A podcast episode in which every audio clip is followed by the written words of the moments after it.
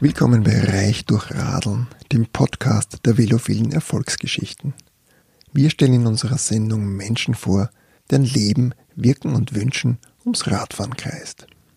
Mein Name ist Matthias, ich darf euch diesmal auf ein Interview einstimmen, das mein Kollege Klaus und ich mit Platz für Wien geführt haben. Genauer gesagt mit Veronika und Barbara, die für die neue verkehrspolitische Initiative als Sprecherinnen aktiv sind. Platz für Wien für alle, die noch nicht davon gehört haben, ist eine ambitionierte verkehrspolitische Kampagne, die sich für eine grünere Stadt, bessere Infrastruktur, mehr Platz für Fußgänger und mehr Sicherheit im Straßenverkehr einsetzt. Vorbild dafür war der erfolgreiche Volksentscheid Fahrrad in Berlin, der letztlich zum Beschluss eines Radverkehrsgesetzes geführt hat. Barbara und Veronika verraten uns, wie man so eine Kampagne plant, wie sich die Corona-Krise aufs Verkehrsverhalten und auf das Interesse am Radfahren ausgewirkt hat und was sie sich von Platz für Wien erhoffen. Spannend wird sein, welche Rolle Verkehrspolitik und Platz für Wien im kommenden Wahlkampf spielen werden. Detail am Rande, ich habe mich zur Zeit des Interviews in Corona-Quarantäne befunden, weil im Kindergarten meines Sohnes ein Covid-19-Fall aufgetreten ist. Aus diesem Grund haben wir das Interview wieder Corona-Style aufgezeichnet, also jeder vor seinem eigenen Computer, verbunden durch eine Videokonferenzsoftware. Inzwischen darf ich vermelden, ist die Quarantäne wieder zu Ende und mein Bub geht auch schon wieder in den Kindergarten.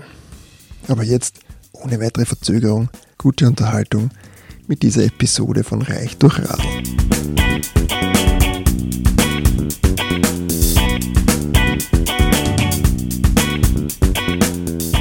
Heute bei uns nicht im Studio, sondern vor ihren eigenen Geräten mein Kollege Klaus und unsere Gästinnen Veronika und Barbara.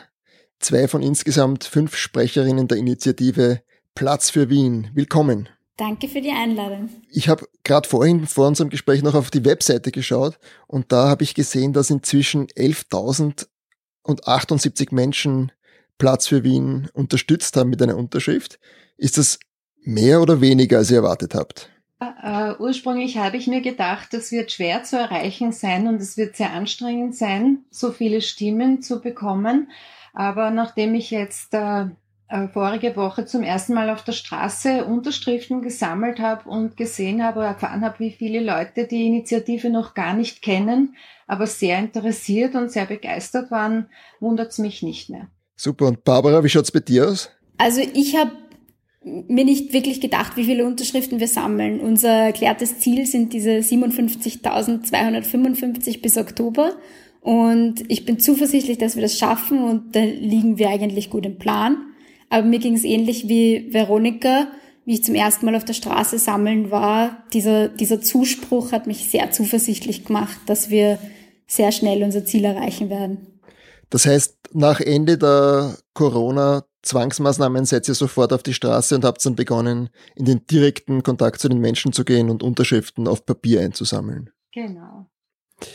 Ja, bevor wir jetzt tief in die Kampagne einsteigen und uns die Tricks und die Kniffe und die Strategie anhören, wollen wir vielleicht ähm, euch, unseren Hörerinnen, ein bisschen besser vorstellen. Wollt ihr kurz unseren Hörerinnen und Hörern beschreiben, wer ihr seid und wie euer Interesse an Verkehrs- und Stadtpolitik entstanden ist? Barbara, bitte. Also ich bin derzeit Verkehrswissenschaftlerin an der TU Wien und das Interesse an Verkehr wurde eben während meines Studiums äh, Bauingenieurwesen an der TU geweckt und im Laufe meiner Arbeit habe ich bemerkt, was wir eigentlich wissen, vor allem im Zusammenhang mit Klimawandel, Umweltverschmutzung und auch Lebensqualität für Menschen, was im Verkehr notwendig wäre und das hat so gar nicht zu dem gepasst, was wir eigentlich ähm, in der Realität erleben, wie unsere Stadt ausschaut und wie sie auch nicht angepasst wird. Ähm, und das hat mich dazu bewogen, mich da auch persönlich einzusetzen bei der Initiative Platz für Wien, ähm, die eben Maßnahmen in die Richtung fordert. Das heißt, dein Interesse ist sozusagen aus der Wissenschaft. Ja, gekommen. eigentlich schon. Und halt das mhm. persönliche Erleben des Stadtraums natürlich kommt dazu. Und Veronika, wie schaut das bei dir aus? Wer bist du und wie kommst du zur Verkehrspolitik? Mein Zugang war eigentlich so aus dem Alltag heraus oder aus Erlebnissen aus meiner Vergangenheit. Ich lebe schon lange in Wien Und da hat es begonnen, als meine Kinder ganz klein waren.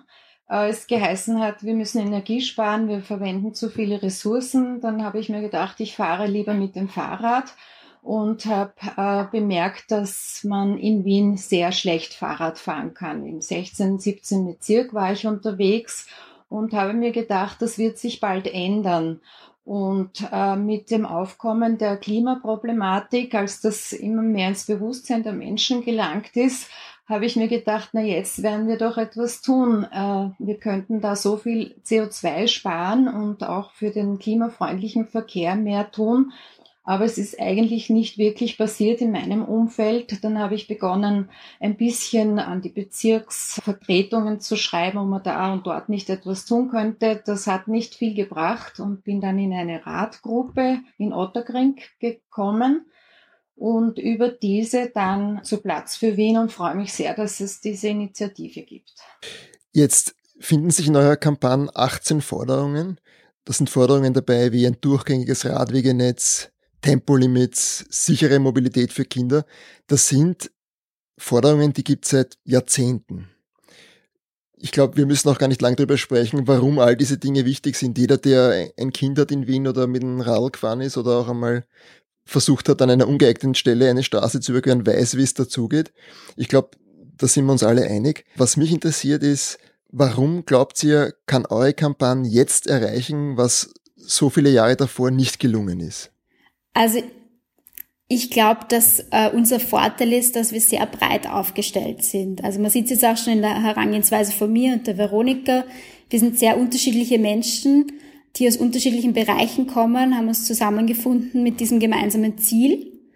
Ähm, und ich denke, wir bilden auch das ab, was derzeit in der Bevölkerung passiert. Dieses, dieses breite Bewusstsein einfach für die Dringlichkeit ähm, dieser Maßnahmen und es fühlt sich an, als wäre die, die Zeit reif. Und mit unserer Initiative wollen wir, wollen wir jetzt eben noch diesen eh schon vorhandenen Druck irgendwie bündeln und erhöhen, dass sich die Politik wirklich dazu hinreißen lässt, diese Maßnahmen endlich umzusetzen. Also gesellschaftliche Breite, stärkerer Druck. Veronika, was ist die Stärke von Platz für Wien aus deiner Sicht? Das kann ich nur unterstreichen, was die Barbara gesagt hat. Zusätzlich kommt dazu, dass nicht nur Wien allein, sondern dass es in vielen Städten, eigentlich auf der ganzen Welt, Bewegungen gibt und das Bewusstsein der Menschen für ein äh, qualitätsvolleres Leben in der Stadt und für mehr Klimafreundlichkeit in der Stadt aufkommt und da auch schon sehr viel passiert. Und Wien könnte diesen Beispielen nacheifern. Gehen wir mal vielleicht zum, zum Anfang der Kampagne. Wie, wie baut man so eine Kampagne eigentlich oder wie, sage ich jetzt mal technisch, wie konstruiert man sowas? Vielleicht Barbara mal? Wir haben uns schon im Herbst letzten Jahres zum ersten Mal eingefunden. Ähm, und dann haben wir uns nach dem soziokratischen Prinzip organisiert und in Arbeitsgruppen spezielle Themen erarbeitet, die dann in einem Leitungskreis beschlossen wurden. Und in zwei großen Plänen haben wir auch gemeinsam alle unsere Forderungen mit einem Konsensprinzip abgestimmt. Mhm. Wie viele Leute waren da beteiligt an diesem Prozess? Ähm, in, in unseren Arbeitsgruppen, wo sich die Leute wirklich aktiv eingebracht haben, äh, waren wir circa 50 Personen. Und, und Veronika, du warst da auch dabei schon bei diesen ersten Konzeptionen? Ich hatte im Herbst jemand äh, angeschrieben, ob ich da mitmachen möchte und war beim ersten Plenum dabei. Unsere Konzepte haben sich dann aber leider durch die Corona-Krise zum Teil als nicht sehr anwendbar erwiesen. Corona-Krise hat ja, glaube ich, den, den Kampagnenstart vermasselt, oder? Das hätte ja beim Argus Bike Festival mit sehr großer Publikumspräsenz vorgestellt werden sollen, oder? Genau, da waren, also da hätten wir eigentlich unsere Kampagne gestartet mit einer Pressekonferenz im Vorfeld und mit den ersten Sammelaktionen. Da hätten wir sicher auch viele interessierte Leute erreicht. Es ist dann anders gekommen, aber ich glaube auch der Start äh, in den Online-Plattformen hat sehr gut funktioniert und wir haben da sehr, glaube ich, sehr gute Mitarbeiter, die das ganz gut können. Mhm. Gehen wir vielleicht noch irgendwie einen Schritt zurück. Äh, Gibt es konkrete Wegpunkte, die ihr da ähm, passiert habt? Oder äh, könnt ihr sagen, es hat einen konkreten Startschuss gegeben, wo das Ganze losgegangen ist? Es hat eine Person gegeben, die in Berlin den Ratentscheid äh, sehr gut beobachtet hat und das nach Wien gebracht hat und dann mit, ich glaube, zwei oder drei anderen Personen einfach überlegt haben, ob so eine Kampagne in Wien auch möglich wäre. Dann haben sie beschlossen, ja, sie machen das und haben dann Mitstreiter gesucht. Das hat im Oktober schon begonnen, meines Wissens.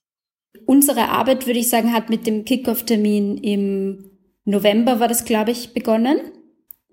Und dann hat eben im Hintergrund haben wir diese Forderungen erarbeitet in dem Prozess, wollten das eigentlich Anfang oder Mitte März und eben beim, beim Bike Festival und so weiter, sind dann aber erst im April an die Öffentlichkeit gegangen über Social Media, rein online aufgrund der Corona-Krise. Könnt ihr die konkrete Strategie der Kampagne beschreiben? Also wir glauben, dass wenn sich in Wien wirklich so viele Unterstützer finden, also diese 57.255, die ja der Größe eines Volksbegehren auf Wiener Ebene entsprechen, dass wir dann auch die Politik dazu motivieren werden, entsprechend dieser Forderungen auch politische Entscheidungen zu treffen. Und deshalb ist das ja auch bewusst gewählt im Wahlkampf vor der Wiener Gemeinderatswahl, damit sich auch die wahlwerbenden Parteien dazu positionieren. Sind euch schon die Reaktionen der politischen Parteien aufgefallen eigentlich? Und, und mir kommt vor, ich komme aus dem 20., der ja bekanntermaßen einer der radfeindlichsten in, in Wien ist. Und da kommt mir vor, wird ganz bewusst dagegen gearbeitet und man nutzt eigentlich so eine Initiative nur, um sich noch mehr autofreundliches Profil zu geben. Bisher gab es teilweise Unterstützendes, aber auch Gegenwind. Wir möchten gern alle aktiven Parteien auch ein bisschen äh, mitnehmen und wir haben auch die ganzen Bezirksvorsteherinnen eingeladen, mit uns in Diskurs zu treten, haben bereits einen Termin bei einer Bezirksvorsteherin gehabt. Uns ist halt wichtig, dass sich die Politikerinnen auch zu unseren Forderungen äußern, damit die Personen, die dann im Herbst wählen, wissen, wie sie zu unseren Forderungen stehen. Also wenn man jetzt unsere Petition unterstützt und möchte, dass es umgesetzt wird, ähm, möchte man einen Politiker oder eine Politikerin wählen, die diese Forderungen auch unterstützt. Das heißt, wir wollen nicht nur, dass man sich jetzt mit, mit Worten sagt, ja, die Themen sind interessant, sondern wir haben dieses Paket mit konkreten Forderungen erstellt und hätten gern, dass sie sich genau dazu positionieren. Und was gibt's jetzt schon an konkreten Reaktionen? Naja, bisher gibt's Einladungen zum Gespräch mit uns. Ja, wir merken eben, wer, wer schon mal dazu bereit ist oder wer ablehnend ist. Aber das wird sich jetzt die nächsten Wochen zeigen, was für konkrete Statements wir bekommen. Und ja, da möchte ich auch nicht zu viel vorgreifen. Ich habe da jetzt auch die Forderungen bei mir liegen. Da steht ja dann nicht drin, in welchem Bezirk das umgesetzt werden soll. Ich könnte mir sehr gut vorstellen, dass dann Bezirksvorsteher sagen, das findet man super. Das wird in einem der anderen 22 Bezirke sich sicher total toll machen, aber bei uns fahren die Eltern mit ihren Kindern mit dem Auto zur Schule, Punkt. Ist das irgendwie sichergestellt, dass das eben nicht passieren kann? Also wir haben in, in dem Einleitungstext zu unserer Petition vor den Forderungen beschrieben, dass diese Forderungen ähm, im Zuge von Bezirksverkehrskonzepten mit Bürgerinnenbeteiligung stattfinden. Das heißt, was wir jetzt von den Bezirksvorstehern oder den politischen Parteien erwarten, ist, dass sie sagen, ja, ich unterstütze das und bin dazu bereit, ein Bezirksverkehrskonzept zu erarbeiten, wo diese Forderungen umgesetzt werden. Lasst uns vielleicht jetzt noch über die, die Forderungen im, im Detail sprechen. Ihr habt die 18 Forderungen, das ist eine ungewöhnliche Zahl, die geht nicht so leicht über die Lippen. Das ist nicht so wie zehn oder drei oder, oder, oder meinetwegen zwölf. Ihr habt die aber geordnet nach Paketen und wenn man sich dann genauer anschaut, es sind fünf Pakete und dann wird es schon wieder greifbarer. Mit fünf Paketen kann man schon wieder viel besser umgehen. Was sind denn diese fünf Bereiche, die es da gibt? Barbara vielleicht. Also der erste ist attraktive Straßen zum Gehen und Verweilen. Das ist quasi so der, der Fußgängerpunkt. Als zweite fordern wir sichere Mobilität für Kinder, wo es speziell um, um Schüler geht und einen Schulweg, auf dem man sicher und selbstständig mobil sein kann. Der dritte ist eine durchgängige und sichere Radinfrastruktur. Beim vierten geht es um sichere Kreuzungen. Und der letzte Punkt ähm, heißt Multimodalität durch attraktives Umsteigen. Da geht es dann um die Verknüpfung von Radfahren und zu Fuß gehen mit dem öffentlichen Verkehr. Mhm. Also ich, ich, wenn ich mir das durchlese, ich denke mir ja bei jedem einzelnen Punkt, ja, no, na, natürlich will man das haben. Man könnte sich überhaupt nicht vorstellen, dass es irgendjemand in der Stadt gibt, der auch nur einen Unterpunkt nicht in der Form umgesetzt haben wollen würde. Deswegen wundert es mich eigentlich, dass bisher knapp 12.000 Leute das unterschrieben haben. Das ist nicht einmal ein halbes Prozent der Stadtbevölkerung. Das kann nicht einmal annähernd ähm, dort liegen, wo das Potenzial ist für euer Paket, oder? Naja, man muss dazu sagen, ich habe es jetzt bemerkt beim Unterschriftensammeln auf der Straße. Manche Leute, ähm, die haben halt keine Zeit oder die wollen nicht zuhören, aber allen, denen man es erzählt oder 90 Prozent davon unterschreiben sofort. Das mhm. heißt, ich glaube, das Potenzial ist sehr, sehr groß. Es geht nur darum, dass wir jetzt eben das möglichst vielen Leuten erklären und Werbung dafür machen, dass auch möglichst viele davon erfahren. Wie viele haben eigentlich online unterschrieben und wie viele sind, haben da richtig mit der Füllfeder ihren Namen draufgesetzt? Ähm, nachdem wir erst vor eineinhalb Wochen, glaube ich, zum ersten Mal draußen waren, waren, glaube ich, etwa die ersten 10.000 online. Okay, das heißt, da ist noch sehr viel Luft nach oben. Ja. Zu äh, zu den Forderungen oder wie soll man sagen, äh, zu der Utopie, sage ich jetzt mal, die ihr in den Forderungen beschreibt, gibt's irgendwo eine Stadt, in der das alles schon so unetwa umgesetzt ist oder ansatzweise umgesetzt ist und man sagen könnte, ähm, ich schaue jetzt nach Kopenhagen und würde dort das vorfinden, wie, ich, wie ihr euch das drinnen wünscht in, in euren Forderungen?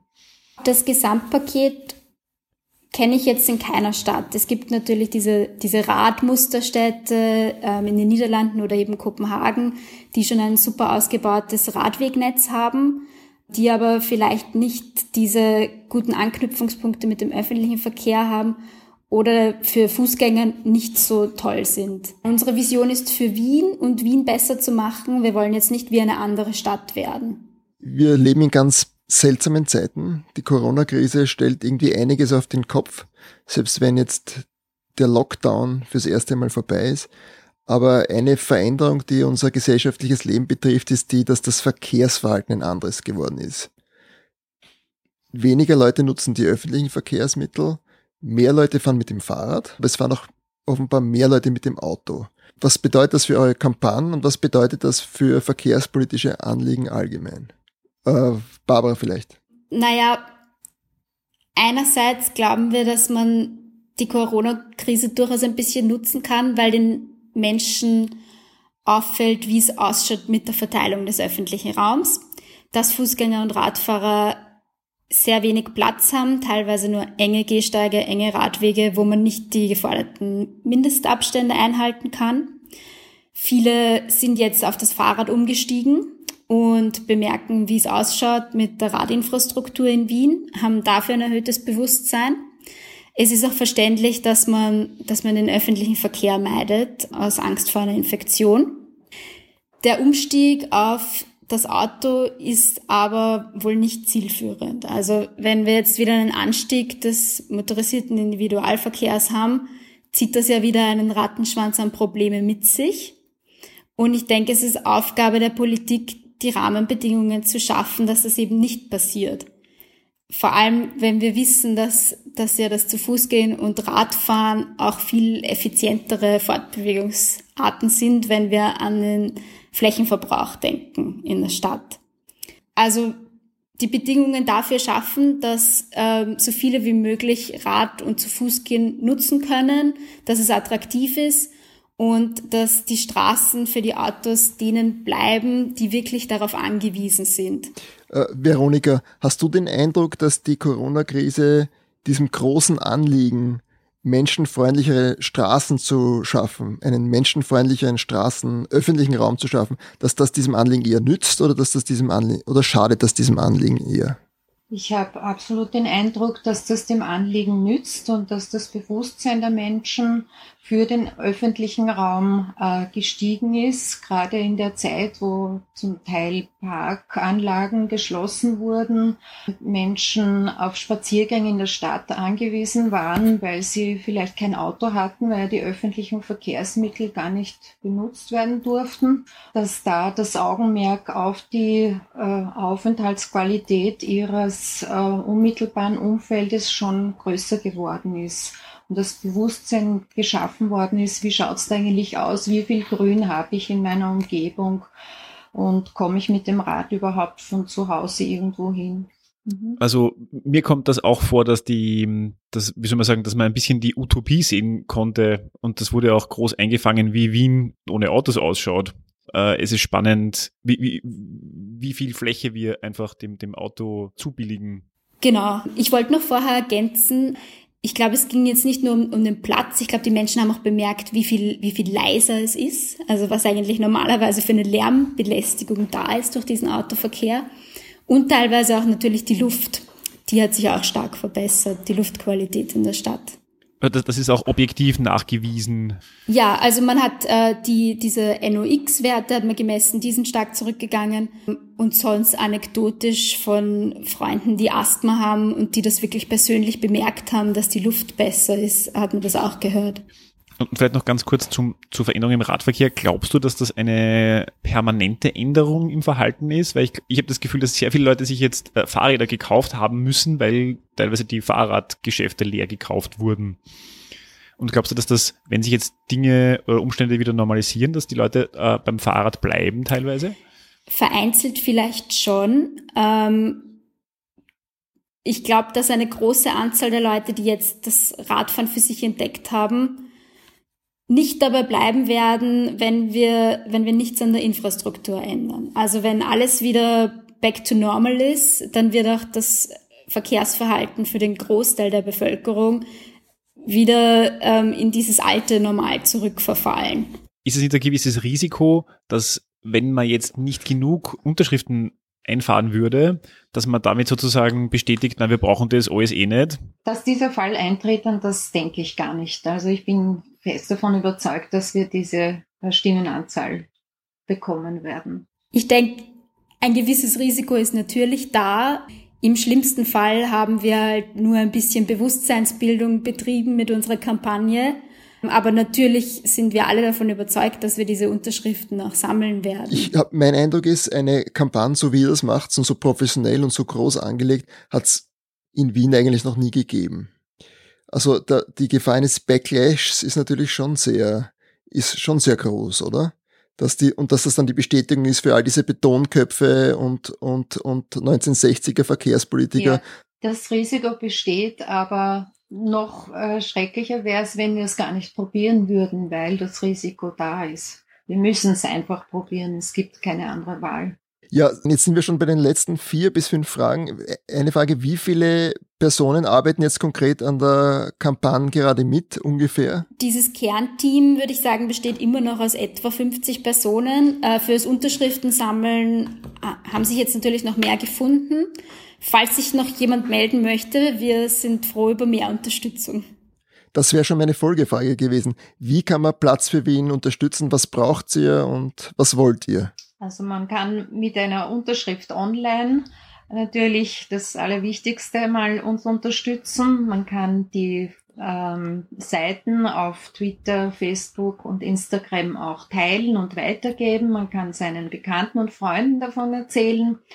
Und man kann sich auch ähm, anschließen und selber Unterschriften sammeln. Man kann eine Liste im Internet herunterladen und kann im privaten Kreis, im Freundeskreis sammeln.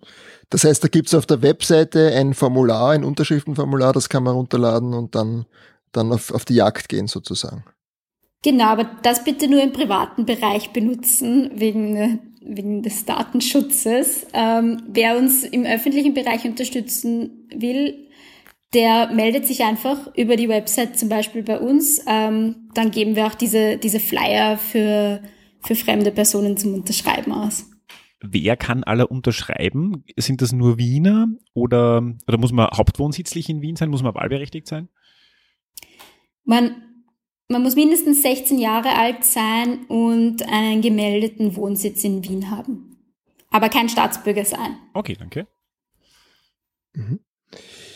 Ja, Klaus, was sagst du? Da sind wir fast durch, dann fehlt eigentlich nur mehr die obligatorische allerletzte Frage. Oder hast du noch irgendwas? Im Talon, ich schaue gerade. Ähm ah, oh, oh, noch vielleicht eine Frage noch. So die nächsten Schritte in der Kampagne, etwas, das ihr verraten könnt, was nicht den Überraschungseffekt nimmt, was, womit darf man rechnen in den nächsten Tagen und Wochen?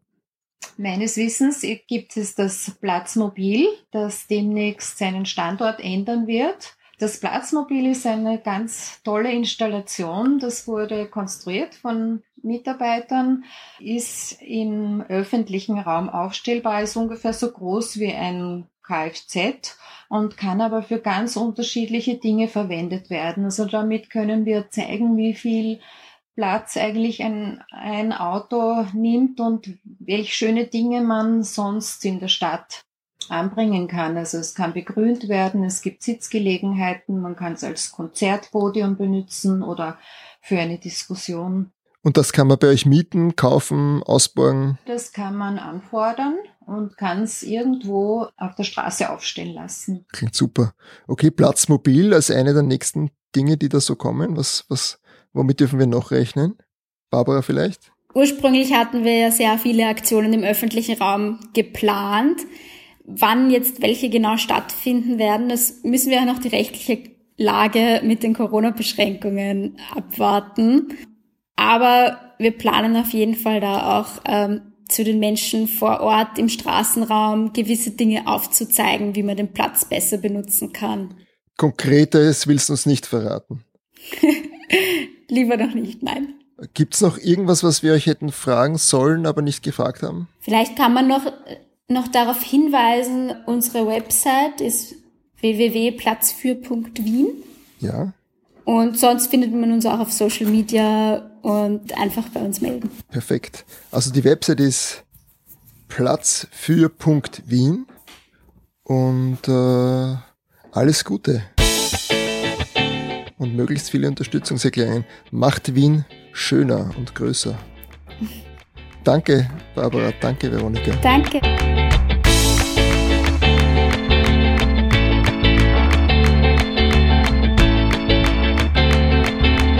Das war eine neue Folge von Reich durch Radeln. Schön, dass ihr mit dabei wart. Ihr findet uns auf allen gängigen Podcast-Plattformen und auf unserer Webseite www.reichdurchradeln.at. Produziert wird unser Podcast von Matthias Bernold, Klaus Brixler und von mir, Magda Jöchler. Die Musik kommt von MC Broco. Wir freuen uns über euer Feedback. Bitte an reichdurchradeln.posteo.de. Bei dieser Gelegenheit bedanken wir uns bei unseren Kooperationspartnern, dem Fahrradmagazin Drahtesel, sowie bei der radfahrenden Organisation Argus. Eine Bitte zum Schluss. Shared und liked uns in euren sozialen Netzwerken und abonniert den Drahtesel und unterstützt damit eine radfreundliche Verkehrspolitik in unserem Land. Viert Dank, Schirm was, fein sein, beieinander bleiben.